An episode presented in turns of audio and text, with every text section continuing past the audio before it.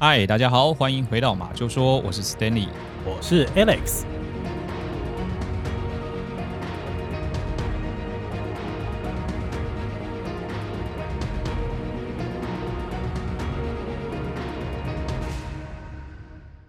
在今天的故事开始之前呢，我们还是先来轻松一下哦，跟这个 Alex 来聊一聊所谓的旅游梦，好不好？旅游梦是什么东西啊？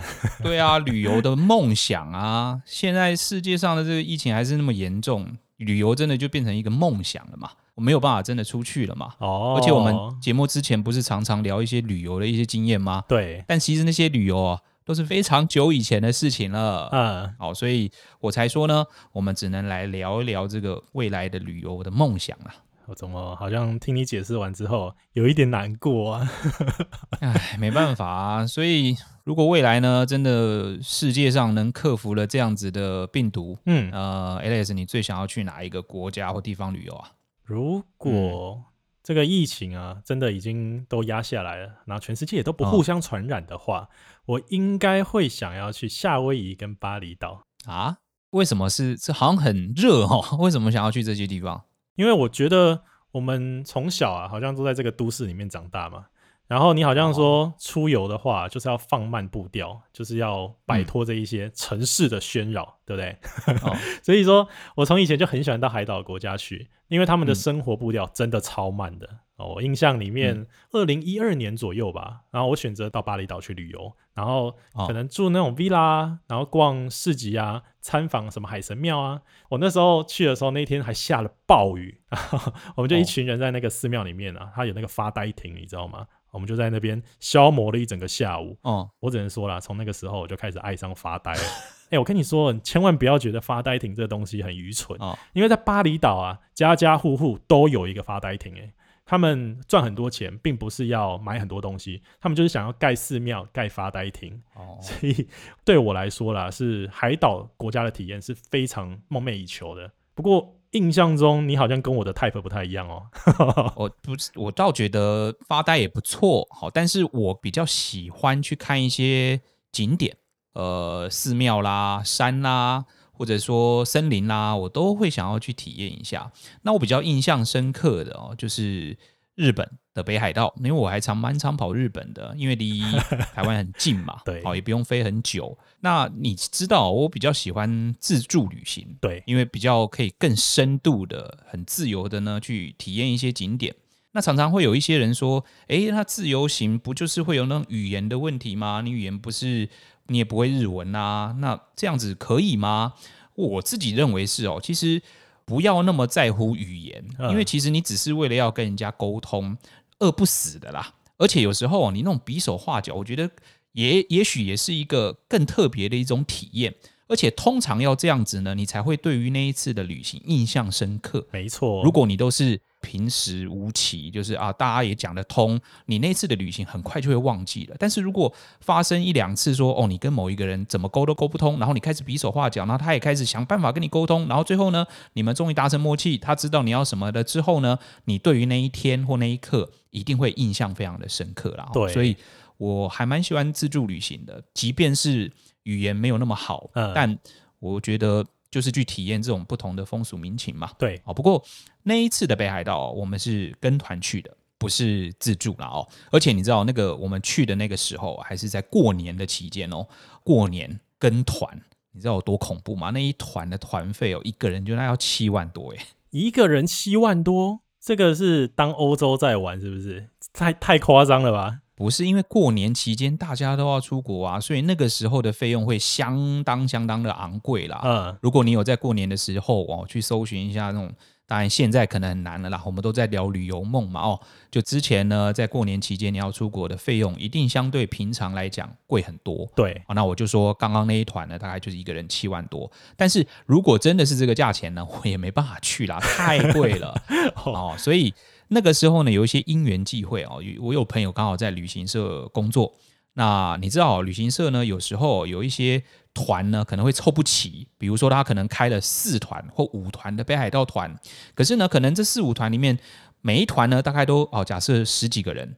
那因为他们会有基本的开销嘛，比如说飞机啊、饭店啊，会有一些基本的费用嘛。嗯、那这十几个人可能是没有办法 cover 这一个整团的费用的，对、哦，所以他们就会并团哦。比如说，呃，A 团跟 B 团呢都是十几个人，那就会协商他们两个呢，这两个团就并在一起，那不就变二十几个人了吗？对，那那样子的费用呢，大概就可以 cover 这一次的这个旅行的，包含领队的钱啊，或者是说一些机票啊等等等等的费用。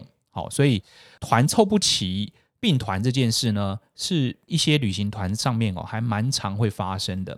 我们那一次去哦，又有一个更巧合的这个情况，就是虽然已经并了团了，但是呢还有空位，还有空位。对，就比如说两团并在一起，可能二十几个人，但他们的目标可能是三十二或三十五。对，但是两团并在一起，可能也二十七、二十六。对，这样。哦，所以他们就可以。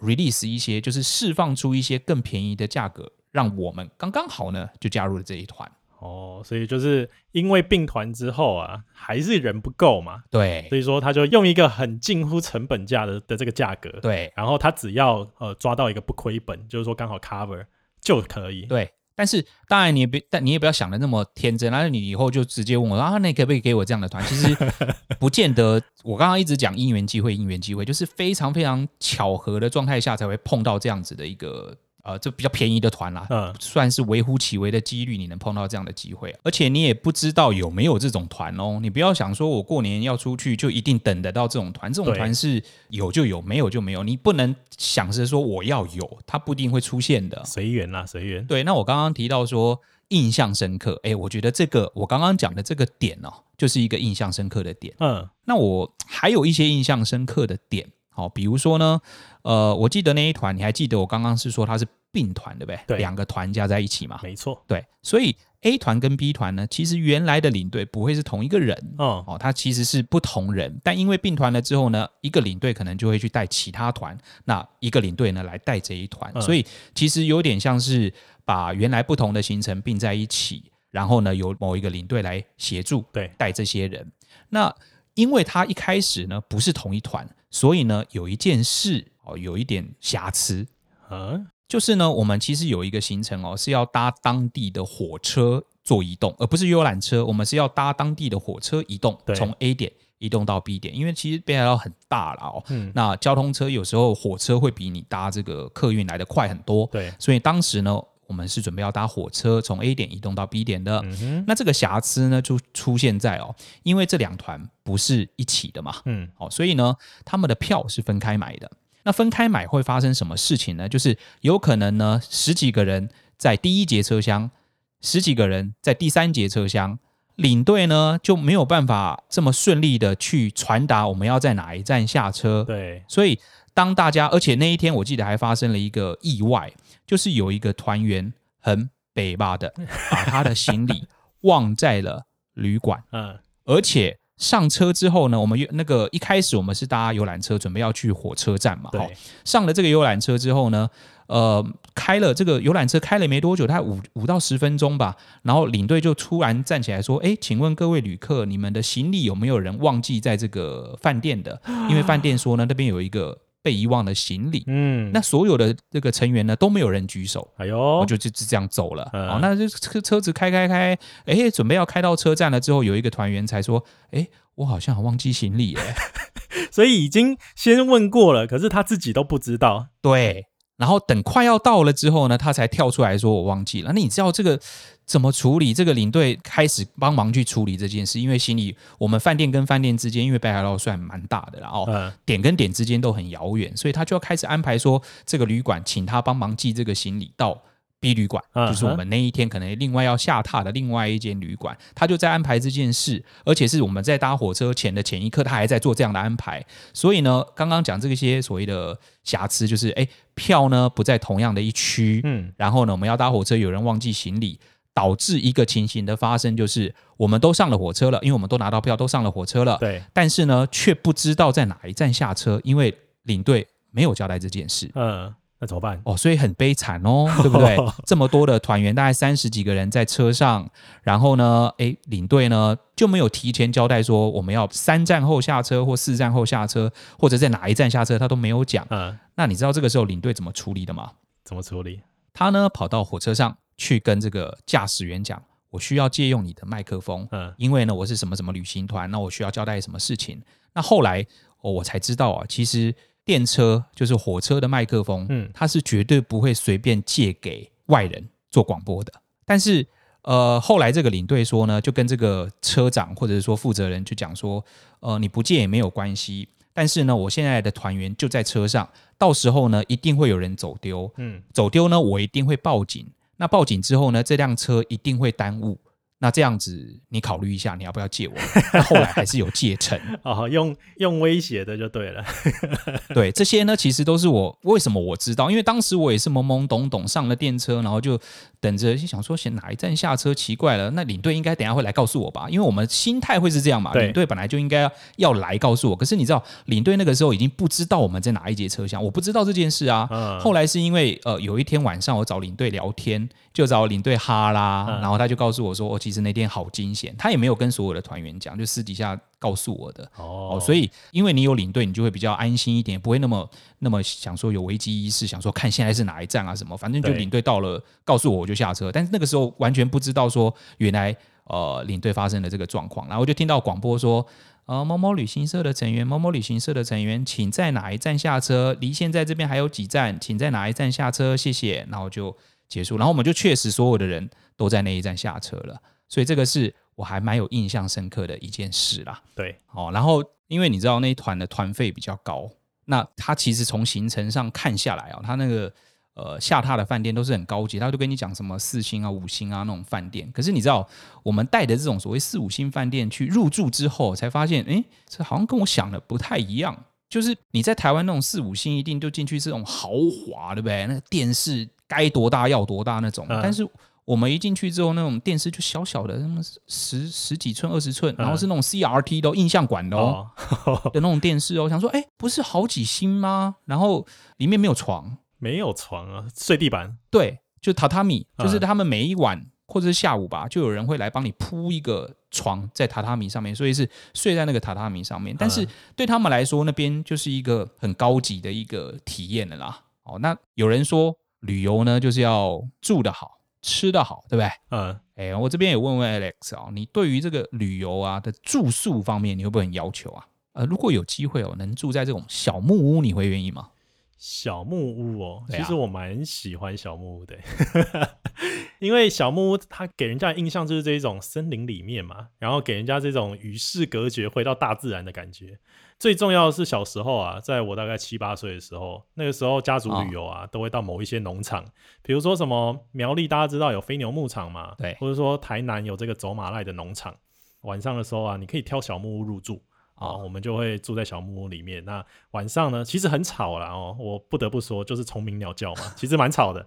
对，然后那个木头的这个室内啊，天花板的地方可能还会有一些虫啊爬来爬去的。哦，但是很大自然。然后早上起来的时候，你打开小木屋，会有这种芬多精的味道飘进来。嗯，然后还有一些就是什么露水青草味啊飘进来，你就觉得哇，整个人心旷神怡。所以其实我对小木屋的印象非常好。我也觉得那个时候啊，应该是我整个身心灵最健康的时候哦。那你今天听完我讲的故事之后呢，你可能就要重新考虑一下小木屋喽。是，今天小木屋发生什么事情？是不是？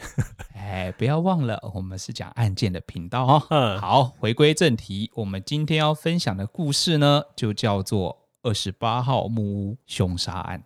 所以它是发生在小木屋的案件是吗？对啊，其实小木屋虽然很惬意，但是实际上你仔细想一想，它的安全上面哦，当然可能会稍微不如一般的饭店来的这么周全啦。哦，好，好啦，那我们就开始进入今天的案件分享吧。好，那就麻烦了。今天的案件呢，是发生在美国加州纳华达山脉的一个度假村。哦，那这里呢，其实有很多的小木屋。它原来哦，其实是呃盖给一些观光客来入住的。对。但是随着这个时代的演进呢，这个观光客不像以前一样那么络绎不绝了，它的生意呢也就一落千丈。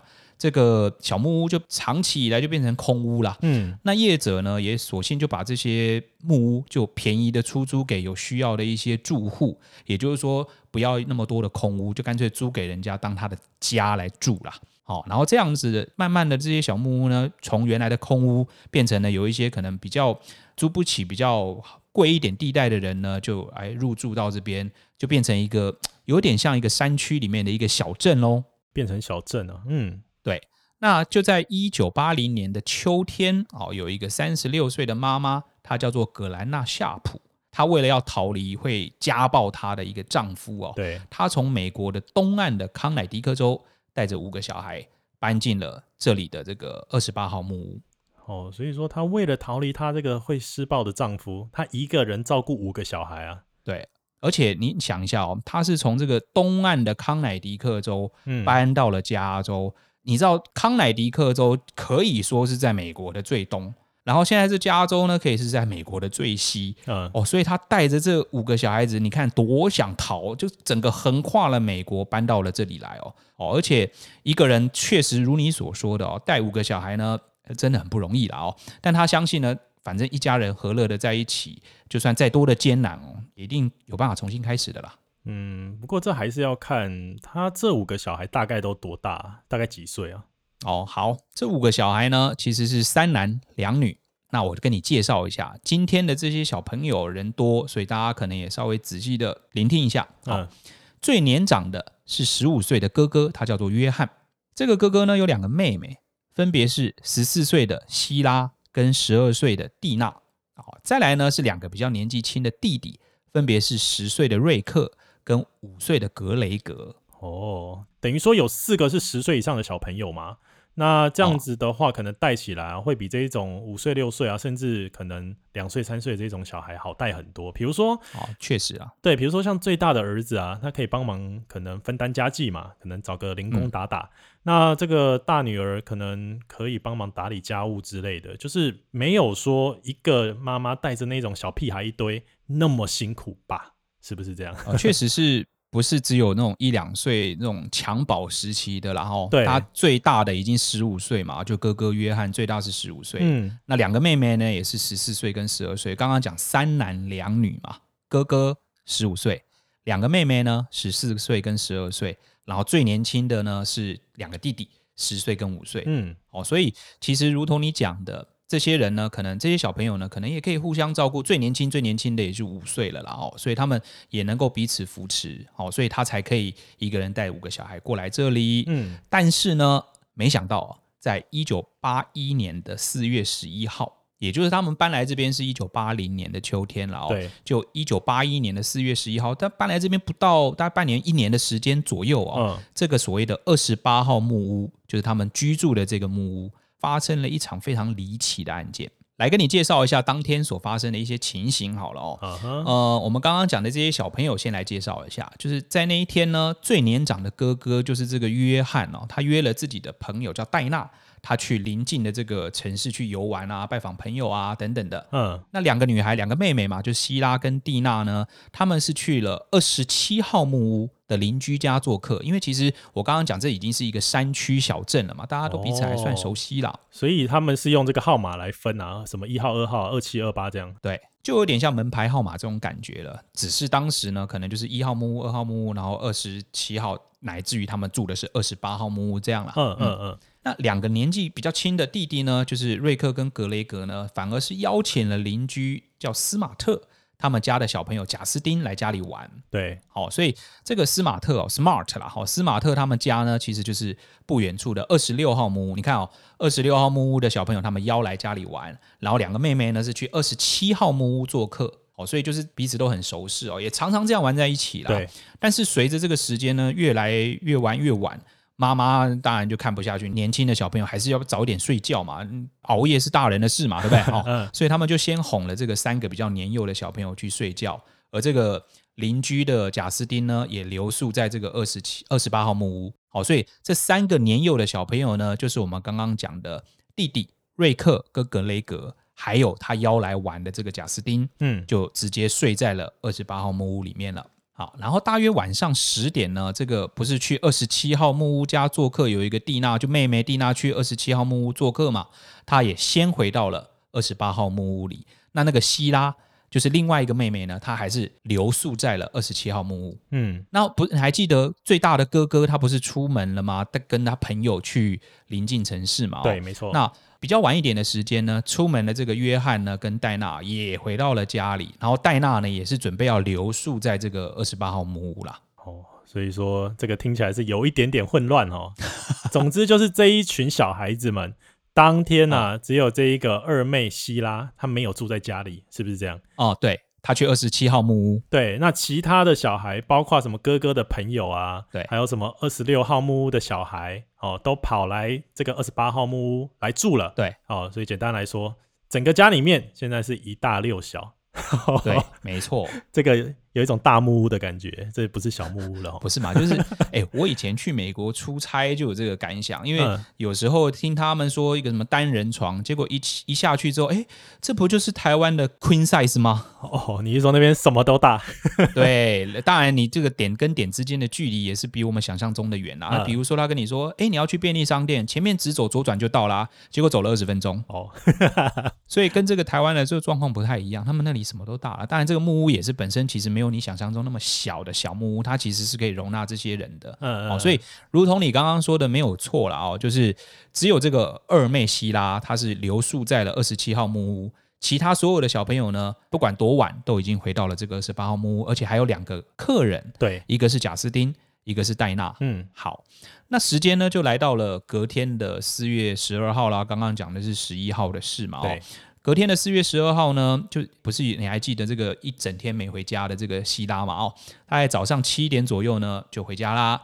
但是没想到，他把这个家门嗯打开之后呢，他就发现了令人震惊的一幕。呃，怎么了？他看到妈妈还有约翰跟戴娜，他们三个人都倒卧在了地上。哦，地上呢跟墙上啊，哇，全部都是满满的血迹。对。哇，这个小朋友受到惊吓，马上找邻居来帮忙啊！邻居看到这个情形也吓死了，吓坏了，怎么三个人倒在地上，全部都是血，然后就赶快报警。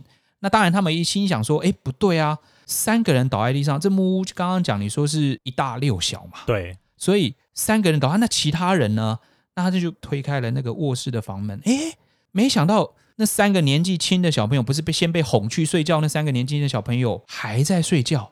他们不知道外面发生什么事，哎，所以你是说，呃，弟弟瑞克跟这个格雷格，还有从二十六号木屋来做客的这个贾斯汀，他们都不知情的还在睡觉？对啊，那邻居也非常吃惊，哎，为什么有三个人其实倒在外面已经明显死亡了，哦，但是还可以有三个人在卧房里睡觉，哎，而且毫发无伤？但是这个数字是不是不太对啊？我们刚刚说一大六小，总共七个人嘛。那现在外面倒了三个，里面有三个在睡觉，少一个人。哎、欸，你很强哎、欸，你都有在听我说故事哦。嗯，这里面呢，就是少了那一天提早从二十七号木屋回来的那个妹妹蒂娜啊。蒂娜跑去哪里了？消失了，而且就连警方都不知道有这个小女孩，哦、所以其实没有第一时间去搜寻她。那接下来呢，警方就开始哦做这个案件的调查。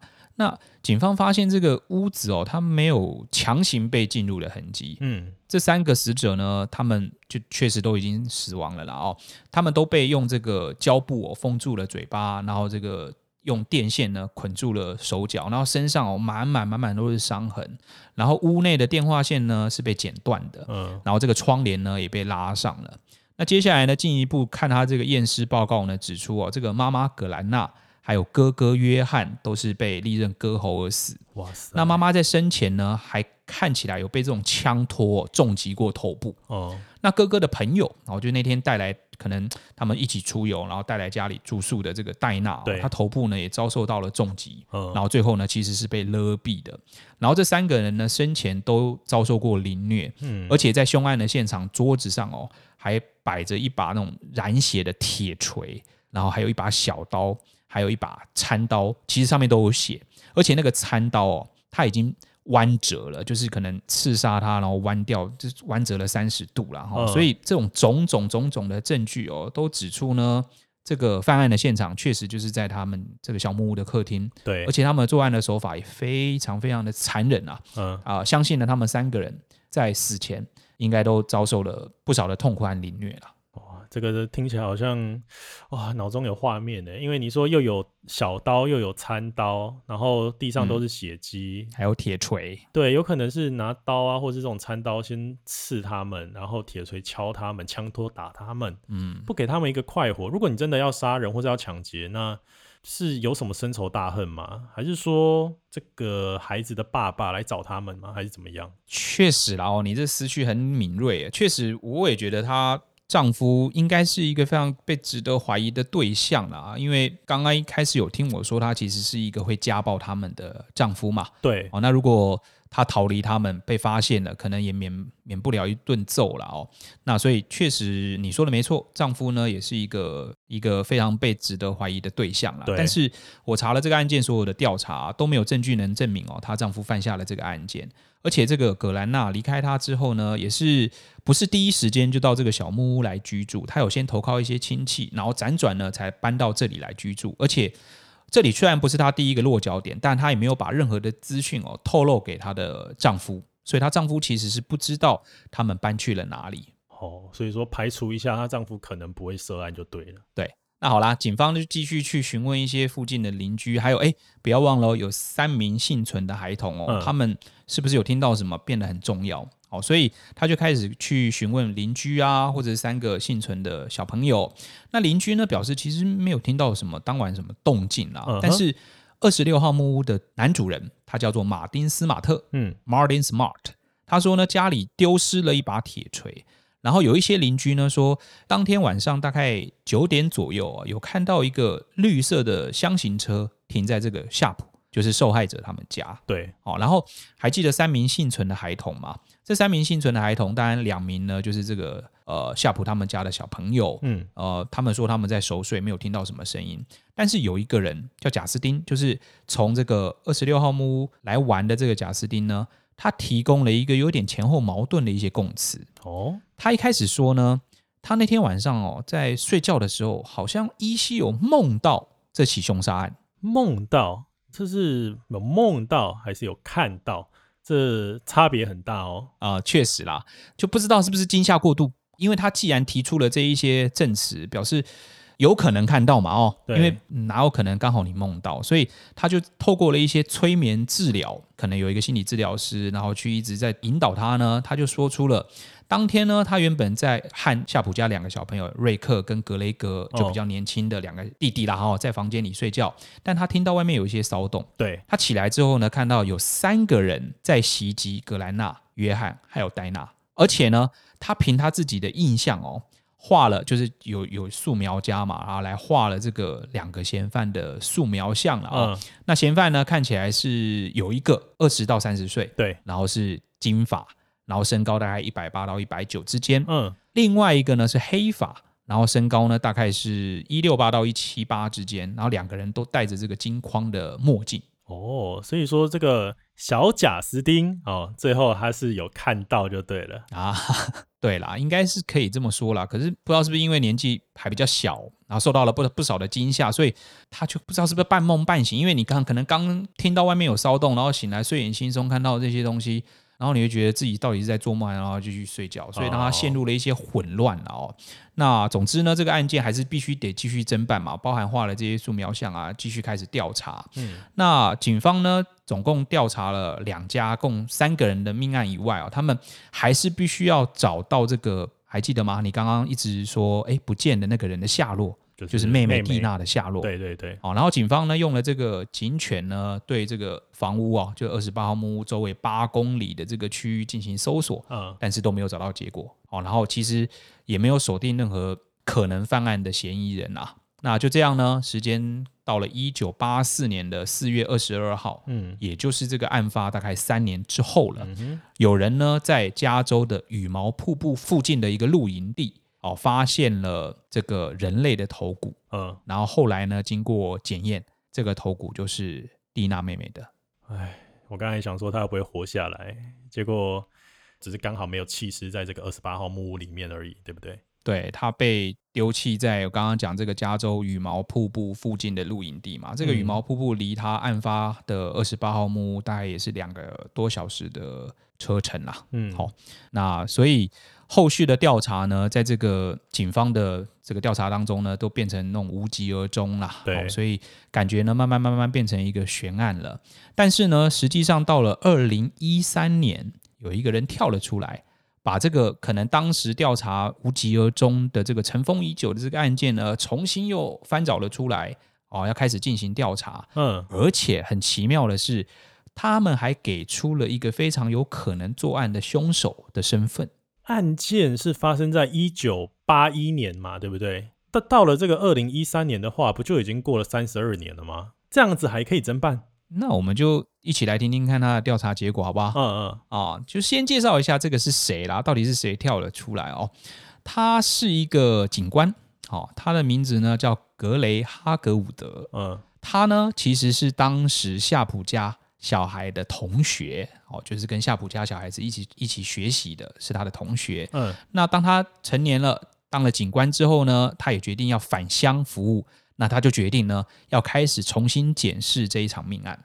哇哦，那不就是当初童年的时候跟夏普家的那些小朋友，可能是什么孩童玩伴嘛，然后长大变成警察回来办案了这样。对，没错，嗯、就是想要哎，儿时这一个案件到底发生了什么？想要追根究底、追本溯源一下。对，他也不是一个人在独立调查，他找到了一个退休的探员，他叫做麦克盖博。嗯，那他为什么找他呢？因为其实这个麦克盖博虽然是一个退休的探员，但他跟夏普家呢认识。嗯，而且呢，他曾经是你还记得，就是莫名其妙被邀来家里做客那个戴娜。哥哥的朋友，对对对，他的武术教练哦，嗯嗯，在戴娜被杀的前一天呢，还去过他家。而且这个命案在发生的时候，我刚刚讲这个麦克盖博，就是这个退休的探员，他其实是当地的一个副警长。哇，那对于当地的居民也相当的熟悉。嗯，比较奇怪的是哈，他在这一场凶杀案当中呢，被排除在这个调查团当中，就调查团里面不包含这个副警长，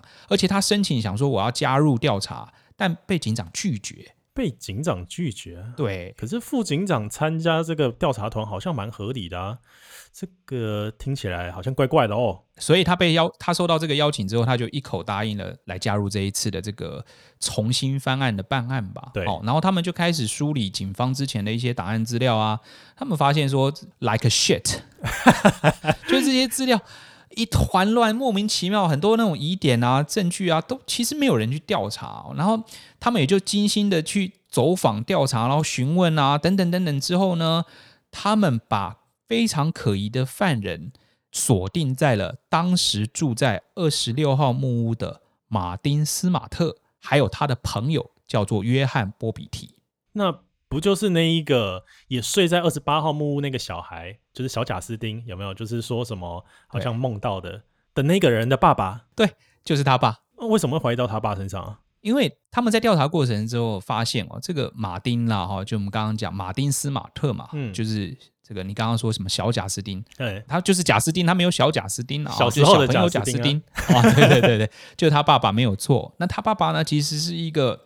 很脾气暴躁，然后很容易生气，然后甚至有家暴历史，然后还花心的一个男生。哦，然后在案发之前呢，呃，这个夏普家的妈妈，她一直苦劝这个马丁的妻子哦，她叫做玛丽琳，要离开马丁。对，就像我，我也很勇敢的逃离了我前夫一样。嗯，她一直在 push 她的啊、呃、妻子。离开这个会家暴且花心的马丁哦，所以他们推测呢，在案发的当天，可能马丁知道了这件事之后呢，协同了这个刚刚讲这个波比提哦，约翰波比提，就是有犯罪前科的一个帮派分子。嗯，好，他来到这个夏普家，想要去理论，你为什么要我老婆离开我？然后可能在这个争执的过程当中呢，最后失控了，然后杀了他们。那这个警方这边呢、啊，重启调查嘛，这没问题。对，不过他的这一些东西是用推论的，也就是说他们是用猜的呢，还是他们现在手上已经有什么证据可以去证明了、啊？啊、呃，是有证据的。好、哦、好，根据他们的调查呢，这在案发的当日哦，其实这个玛丽琳哦就已经搬离了二十六号木屋了，对不对？他一直在 push 他要搬离。其实当天犯案的当天，玛丽琳已经搬离开了。对，那不知道什么原因呢、啊？可能是真的，如同我们讲的这个葛兰娜，就是妈妈她的劝说有效。对，哦，或者是说真的已经她受不了家暴，不管。总而言之呢，她就真的离开了马丁。哦，而且呢，他们。就是刚刚讲的重启调查的这些警探们，嗯，他们找到了一封马丁没有寄出去的信。这个信里面哦，写了这样子的一句话，嗯，他说呢，我已经支付爱你的代价，嗯哼，甚至不惜带走了四条人命，你却告诉我我们结束了，你到底还想要什么？嗯，虽然玛丽琳没有收到这封信哦，但他他们警探拿到这封信，给了玛丽琳看了之后呢，他认出这里面的字就是马丁的笔记。所以说，这四条人命是他爱的代价啊！这个信如果真的是马丁写的的话啦，那他就非常有可能是这一个犯人没有错。嗯哦，所以说这个贾斯汀啊，这个小贾斯汀嘛，他一下说啊，我梦到，然后呢，一下又说啊，我其实有看到啊，这好像就有点合理了哈。因为假设他起来有看到的是他爸爸干的，那他当然不会承认啊。对啊，所以他一开始可能要说个谎。可是可能被催眠或什么的，才就是改口说啊，其实我有看到，是不是这样？欸、对，而且除此之外呢，有一个心理治疗师哦，他也出面来透露说，马丁在一次这个心理治疗的过程当中呢，你知道心理治疗都会跟这个治疗师去告解嘛，就是可能我哪里不对啊，我希望可以得到什么样的治疗啊，他就他告解了自己的这个罪行，他说哦，他自己呢杀了那个女人。和他的女儿，嗯，但没有对男孩子动手，嗯哼，哦，他讲了这些，哦，然后另外呢，他也提到当年这个就是这个心理治疗师有跟警方说，我有一个病人，嗯，他说他杀了一个女人和他的女儿，但是他虽然跟警方说了这件事呢，警方就想哎呀，烧烧烧胡烂了啦，就把这个心理治疗师给打发走了。所以当时的警方可能敏感度比较低哈，因为。如果说听到这个心理治疗师来，呃，比如说跟警方说这件事情的话，他不管你是要真的去强制拘留，嗯、或者说你呃暗地里走访，应该要这么做才对，不是吗？嗯，那我再讲一个更扯的，让你知道一下。嗯，哦，就是据传呢，这个马丁就跟当年的这个承办这个案件的警长汤马斯哦，他也有私交。马丁跟警长有私交，这样就有点奇怪喽。因为当初这个副警长啊，想要调查这个案件嘛，对不对？可是他一直被排除在调查团之外。那照你刚刚的意思，应该其实也是警长授权他不要进来这个调查团，就是因为觉得这个人调查能力很强，而且也很正直。嗯，所以因为我跟这个马丁二十六号木屋的马丁有私交，然后马丁可能有犯了这个案子，所以呢，我们决定要吃案。嗯，有没有这个可能？最后案件才因为这样变成了悬案。然后再来是因为二十八号木屋当晚的那个小孩啊，在里面的那个小孩，其实就是因为马是马丁自己的儿子嘛，哦、所以他也不可能在他儿子面前杀了同房的其他人吧，所以那几个人才会幸免于难，这样好像就说得通了哈。对啊，一切就是莫名其妙变得很合理了哦。但是比较可惜的是，这个马丁跟波比提哦，他们其实分别已经在二零零六年跟一九八八年都过世了啦。然后包含那个已经刚刚讲到退休的警长哦，汤马士哦，他也跑出来否认。嗯，他说呢，如果你要把这些罪名安插在死人身上哦，是最容易的事情啦。嗯，哦，但对我而言呢，我并不认为他们其中任何一个人有参与的这个案件。所以这个前警长汤马斯啊，听起来脸皮有点厚哈。就是好了，我假设了，不好意思，如果真的这个案件是马丁跟波比迪做的话，哦，那这个呃汤马斯要下地狱的。对啊，这已经都已经死亡了，所以 现在也无从查证了啦。对，所以其实无论这个真凶是谁哦，这个二十八号木屋呢，其实也已经在二零零四年的时候被拆除了。嗯，所以案件到这边呢，真的。我认为很难有水落石出的那一天了啦，包含可能被怀疑的这些嫌疑犯都已经死亡了，就是希望说未来呢不要再发生这样的案件了啦。嗯、哦，然后 Alice 你自己住小木屋呢，啊也请你多注意自身安全，好不好？啊，好，在这边呼吁大家啊，以后如果大家呢各位听众有想要去住小木屋的话，除了有人敲门不要随便开之外，也要记得如果有别人啊来你的小木屋住，你记得跟他睡在同一张床上，睡在同一个房间。哦，因为必要的时候，它可能是你的这个护身符。你是说小贾斯汀嘛？对，哦、小贾斯汀，小贾。